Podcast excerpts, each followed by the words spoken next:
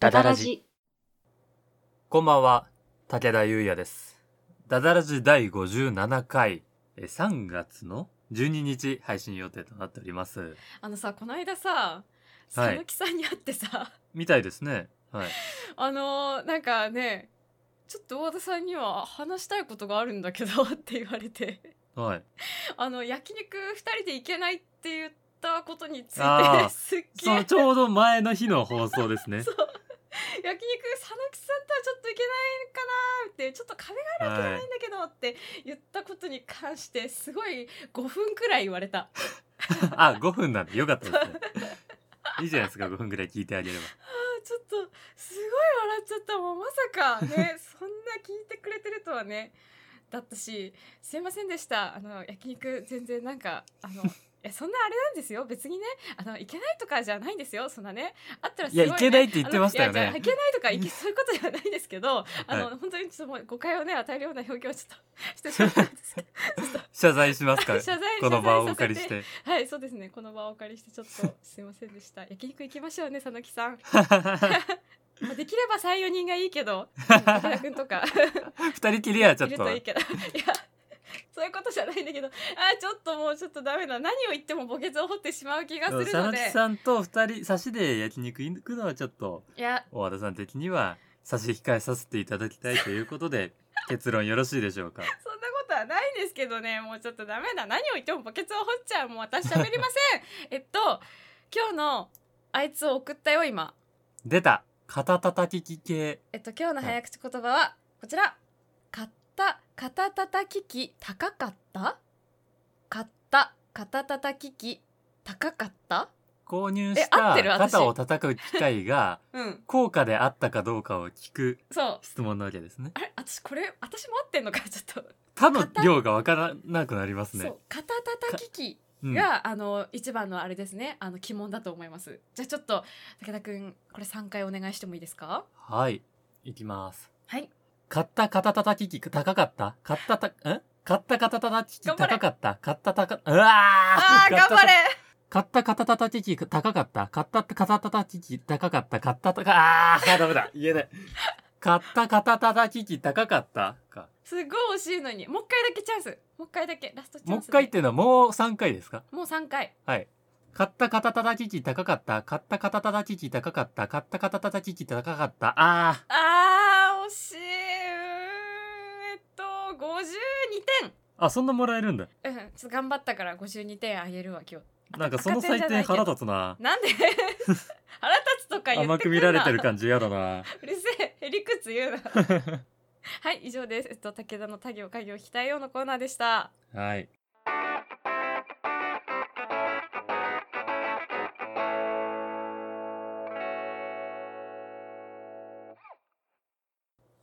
はいえっと今日はあのー新しい企画をおお。やろうかなと思って来ました新しい企はい新しい企画です最近あのー漫画について話したり結構過去の作品について話すっていうことは結構多かったなっていう感じなんですけど画。えー、好きな映画とかね。そうそうそうっていうのは多かったなって思ったんですけどちょっとナウなものを見てきてナウなものっていうか最近やってるものを見てきてなんかそれについて喋るみたいなことをやろうかな今なんかそこのうん週に、うんそのナウなものを見て喋るっていうと、うんかなり警戒する方々がいると思うんですけどあそっそれかでそはうだないですよかねあそれじゃないですあのなん とかねあの初号機真とかのではやないでつすかあ真とかじゃないです一切違いますあのはいマジで違いますはいそうだよねなるほどねどれがよかっ何から話そうえでそのたはい新しいなんか作品をやろうかな作品をちょっと見てきたことちょっとレポしようかなと思いましてはいちょっとなんかダダラジレポート的なことをやろうかなっていうふうに思います企画名とかはなんかないってことですかないですそれははいはいなんかを見てきたのをレポートするようなコーナーですちょっとまだはい企画名とか決まってないはいなんですけどえっと私なんかずっと見たいって思ってた作品があってはいめちゃくちゃ有名な作品なんですけど言っていいですか何ですかと戦火の馬っていう作品なんですけど、はいはいはいはこいれずっとずっと見たいって思ってて、はいはなんいかどうにもどうも見れれなくてどこでも見れなくてうんうんうんでずっと見たいって思ってた作品がついこの間東宝シネマズの日本橋で映像作品でかかったんですよ。へえいやこれはもう行くしかないと思っていやもう本当にね感染対策とかもうきっちりやらせてもらってで見てきた。自分は見たことないですねあ本ス当ピにルバーグの映画でしたっけ、うんあスピルバーグの映画とはまた別で舞台版の作品を映像に残したものがあーそうなあんだるんですけどあじゃあなんか原作があるんですかね原作はなんか児童小説であの、はい、何さんだっけマイケル・モーパーゴさんだの児童小説なんだって結構長めらしいんですけど、へーそれを舞台化した演劇ででスピルバーグさんがそれを見て映画にしたらしいんですよ。うんうんうん、でこれ絶対に見たいと思ってはい日本橋行ってきました、うんうん、舞台版が見たずっと見たかったってそことうで舞すか台版がずっと見たかったの。うんうん、で行ったんだけどもうなんか終わった後椅子から立てないシッティングオベーションだいや本当にあの椅子から立てないっていう体験初めてでした舞台作品でいや おーこれマジでもう世の中全員の人に見てほしいマジでそんなにそれほど感動しました私演劇であの映像映像に撮ってあるものも含めて演劇って一番面白いなって思ってたやつ私笑いの大学の映像版しかね見れてないけどねもちろんね、うんうん笑いの大学だなって思ってたんだよねはいいやもう完全にそれを超えてきたまあ別々の面白さだけどそれはもちろうんうんうんうんん面白さだけどこういうなんか身体的に動けないみたいな体験がすごい初めてでもういやがっつりやられちゃったんだやられるっていうかなんかもうこれはなんかもう演劇とかじゃなくてもうね体験の域なんだよねえーっとね今大和田さんが痛く感動していたのはわかるんです が何に痛く感動していたのか全く伝わってこないんですよあのね。ねちょっとそんな冷たい武田君にちょっと私がそのあれを説明し ていくと 冷たいかなこはい、えれっと、。それ説明していきますけどはいあのねこれの舞台版の何がすごいってはいボーホースっていうぐらいだから、はい馬の話なんですけどそうですね。そう馬が出てくるはいいや今笑ったけどマジで馬が馬そのものが出てくる舞台でしたえ生の馬ですかえっと生馬ですか生馬じゃないんだよ生馬じゃないんだけど完全に生の馬と同じものが出てくるえー、あこうライオンキング的なもうライオンキング的なといえばそうなんだけどあのなんだろう馬の、えっと、そのものの大きさの塔でできた模型を3人の人がパペットで動かして、ええまあ馬そのものに見えてるあっていうややつでしたなのですごい技術でそのパペットの人があの3人三位一体となってその一つの馬のつ、うんうんうん、ほぼ実物大の馬の模型を動かしてるっていううんうんうんお芝居でしたね、えそれがものすごくてうん人が乗れるんですよ、えええ普通に男の人とかちょっと普通に成人男性が乗れるぐらいのサイズの馬これはすごいですねいやすごいよねちょっとびっくりしてだからなんかあこういうなんかパペット系の、まあ、人形劇みたいなちょっと動物はあのパペットの人が演じて普通に、まあ、人間は人間が演じるみたいなさ舞台見たことあったけど全然、もうなんかその日じゃないっていう感じだったなんかまあ馬もそうだし実在感がすごいですね実在感がすごい本当に馬もそうだしなんかガチョウとかもなんかパタパタパタとかそうだしカラスとかもそうだし、うんうなんんかあと鳥とかもねそうなんですよこう飛んだりしてるんですよ鳥が飛んでたんですよちょっとあのめっちゃ興奮して話しすぎてしまったけどそれが3人で動きをつけてるはずなんですけど例えばそのは1い人目の人は頭と耳をピクピクって動かせたりして、うんうんうんで真ん中の人は前足とあと息する時に胸が上下して呼吸してるみたいな風にいやもう操作したりものすごい精度の獅子舞ですよのねす獅子舞っていうとそうだけどいやな んかなんだろうなんかものすごいあと普通になんか後ろの人は尻尾とかがパタパタってこう動くんだようんだからご飯食べたりちょっとなんか前足をカクンってやったりなんかギャロップしたりなんか全速力で走ったりするっていうのがもう全部馬そのものでうんうんうんとにかく馬の美しさやばいっていう舞台でしたねうんうんちょっとめちゃくちゃちょっとそれについて語ってしまったんですけどちょっとこれについてちょっとあらすじをまず言っていくねそうですね それが知りたいですねなんか今一番感銘を受けたところがですねそこですねその動物の美しさっていううんところもそうなんですけど舞台がですね千なんだろう1982年か結構意外と最近のやつなんですけれどもうんはい舞台が結構前のイギリスであの貧しいなんか農家みたいな貧しい、うんまあ中貧しいから中くらいの間くらいの農家の話でであの主人公のはいお父さんとおじがすごく仲が悪くてはい一頭の馬を取り合ってはいオークションをしちゃってはいでなけなしのお金をその主人公のお父さんがかけてしまってあで全部お金台無しにして馬を買ってきちゃうんですよ。らはいはいではいも、はいあのー台無しにしてってことはその馬には資産的価値はないってことですねまあ耕せないからねうんうんその第一次世界大戦前なので結構まだ原始的な感じなんうだんよはいねはいそあの耕こしうたり馬よりも牛の方が有用みたいなそうそうそうそういう感じなんか結局ねあの富をもたらした方が良よかったんですけど、しかもその借金を返すためのお金を全部馬に使ってああはいは帰いってそういうことかきちゃはっいてはいはいはいそうでどうすんのこの馬みたいなことになってお母さんにめちゃくちゃ怒られるんだけそどうですね そ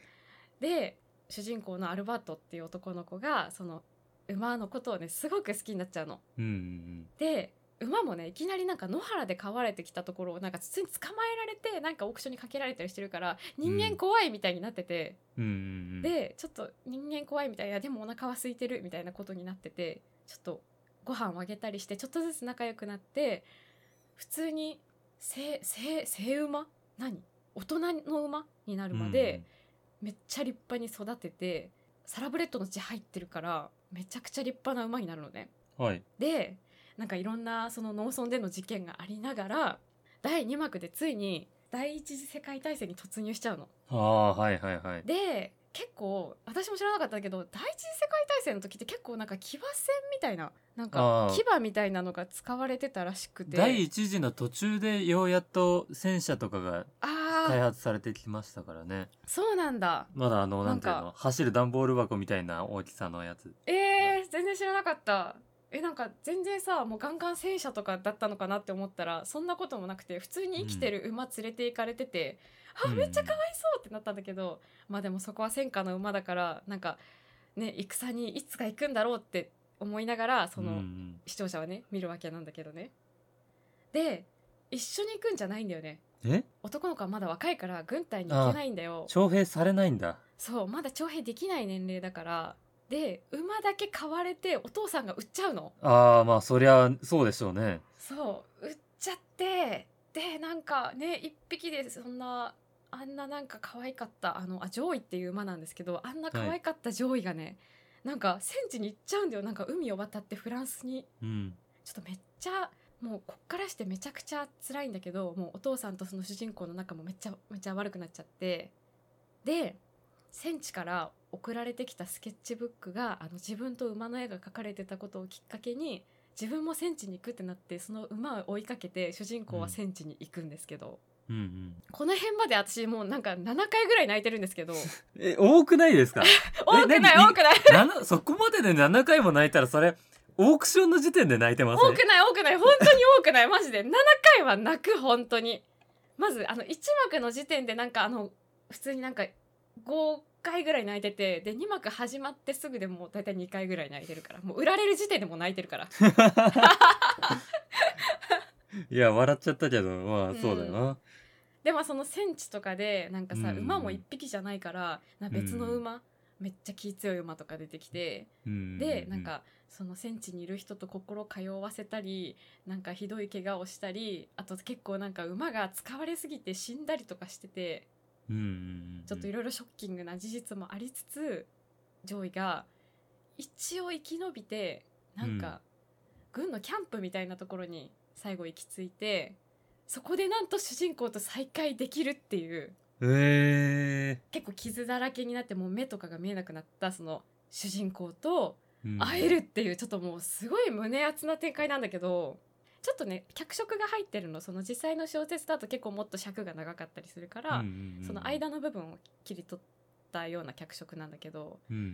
んいやめちゃくちゃ震えて立てなかったわもう馬がすごいっていうのもそうだけどその周りの人のなんか歌とかそういうので作り上げられてくその農村の感じとかその時代的な空気とかが簡略化されてるんだけどうんうんすごくリアリズムがあってなんか、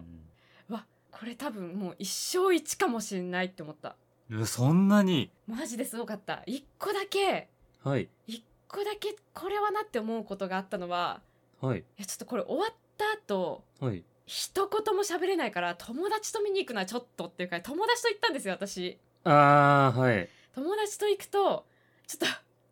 なんか2人ともなんか「はあ!」ってなってて、終わってあの映画館の電気ついた後もは一い言も喋れない、しんどすぎてねすうんしんどいっていうかなんか感動あしすそぎてのしんどいっていうのは話的うなんあれじゃなくて、感情が高ぶりすぎてしんどいっていうあそうそうそうそうなんかうわーって2人ともなってるから、うううなんか喋ったりとか一切できないうんうんうんポップコーンとかを一切片付けられない、うんうん、っていう感じでしたえ今私20分ぐらい喋ったんですか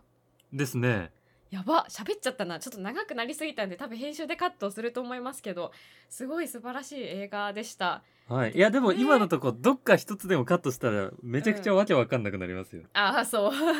そうだねなんかちょっとうまいことちょいちょいカットしながらいきたいと思いますこれがなんかなんだろうなイギリスの方では DVD があるんだろうか日本だとはい今があでもな公開ダダラシの公開あるから日本だと名古屋で4月1日まで見られるのかななら舞台版のやつを映画でや映画館でやってるってことですねそうそう多分2007年版当時のその舞台版のものなのかちょっとわからないんだけど、それが映像で残ってるものが4月1日まで名古屋のミッドランドスクエアシネマっていうところでやってるみたいです、うんうんうん、うんはい、なんで名古屋の近くに住んでいる人はよかったら見に行ってもらえたらそうですねせっかくの機会ですからねそうあと再演の機会がもしあったらこれだけの名作なんで再演がかかるかもしれないですけどもしそれがあったら絶対に行ってください、これはそうですねそれはなんかうん生で見た方がいいような気がしますねその作品生で本当に見た方がいいし普通になんか演劇への価値観が変わる、うんううんうんん、いやすごかったですちょっと行ってみてくださいちょっとめちゃくちゃ興奮してね喋ってしまったんですけどちょっとあまりにも作品として良かったんでちょっと言わせていただきましたはい、はい。これ、あれですね。その、今後も、このコーナー、もし定番化していくとして、うん、こ今回の熱を超えられるかというハードルができてしまいましたね。れ どうしそよのう一生一なんか時を最初にうん持ってきてしまうと、そうだよねこれ以降どうなってしまうのかっていうのが。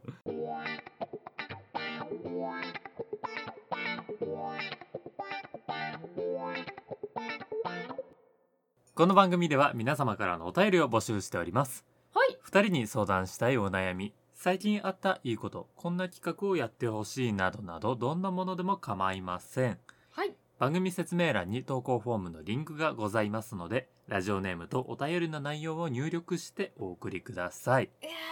ま たーえ いや「はい」とか「お願いします」とかかと思ったら「いやー」って何です かコーヒー飲んで何そたれ今コーヒー飲んでた今喋り疲 れてびっくりしちゃったな。はいえーまたは、ツイッターで、ハッシュタグ、ダダラジをつけて、感想などをツイートしていただけますと励みになります。ぜひぜひご活用ください。皆様からのお便り、ご感想をお待ちしております。お待ちしておりますいやー、びっくりしたな。 今までにないパターン試してきたと思ったら。いやーなんかさちょっと普通にさなんか普通にコロナ禍に入ってからあんまりできてないけど、なんか喫茶店とかでなんかあれしたいねなんか舞台見終わった後になんか喫茶店とかで「いやー感そこ想が戦ね良かったよね」とかねしたいよ感想戦はしたいですね。ねやりたくないめっちゃなんかこうここが良くなかったこととかも含めてさなんかやってる感じがすごい楽しかったな、な、なんか、あそこちょっと、うんなーなーにしてたよな、みたいなとか。そうとかのもありつつさでもなんかねそこで共有して喋れるっていうのはすごいいい時間だったよねう。んう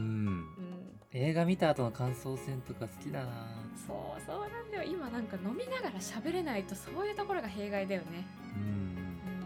うちょっとねもうちょっとこの状況は続きそうですがん、ねはいまあその中でのね楽しみ方とかもだんだんと、うんえーなんでしょう受け手だけじゃなくてうんこう、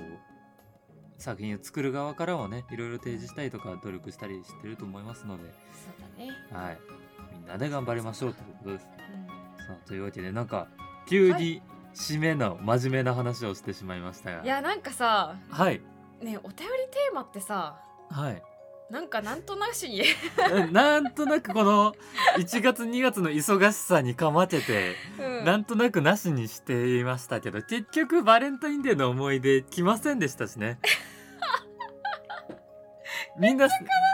みんな古谷エマスの恋愛模様に夢中で、だよねうん、悲しいいやこれはねやっぱり我々もっと母数を増やしていかないといけないような気がしますね本当だねお便りをなん欲かしいとなでっもたさら一応さお便りテーマ一応決めよううん3 3月月になりました3月どうする3月何か言いたいことある卒業シーズンですかね卒業シーズンねああなるほどねまたこれれ来ないかなみんなそんなに甘酸っぱい思い出あるわけじゃないだ ろうな甘酸っぱくなくてもいいんですよ別に友人と過ごしたいい思い出だった り一人でゆっくり最後卒業した後、うん読みたかった本を3冊買って全部読んだみたいなのでもいいですし、ちなみに私は卒業証書を学校に忘れました言ってましたねはい前も言いましたこけっど、ね、そり忍び込んだって、はいこっそり忍び込む必要ないのにバレ最後教頭先生に会ってしまいました会ってしまいましたじゃないんです会ってしまいましたねまあそんななんかどうでもいいことで大丈夫でございます、はいじゃあ卒業式の思い出についてはいあれしまますかあ卒業式当日じゃなくてもいいんで卒業式にまつわる思い出はいもしございましたら、そうですね投稿ホームの方に卒業式の思い出についてですなんていうふうに始めていただければはい紹介させていただきますでは皆皆様、様はいお便りよろしくお願い何でも構いませんいたしますはいお願いいたしさあますということでもしかしたら来週は我々の卒業に関するエピソードを話すかもしれません、ね来週さはい例のあいつを呼びたいんだけどいいかなそろそろねそろそろ半年じゃんそんな時期ですねねえあいつが来る時期じゃんそうですねうん呼べたら呼ぼう呼べたら呼びましょううんさあということで皆さんお楽しみに来週彼は来てくれるのかはいそれでは「ダダラジ第57回今回のお相手も武田優也と大和田愛沙でしたおやすみなさーい。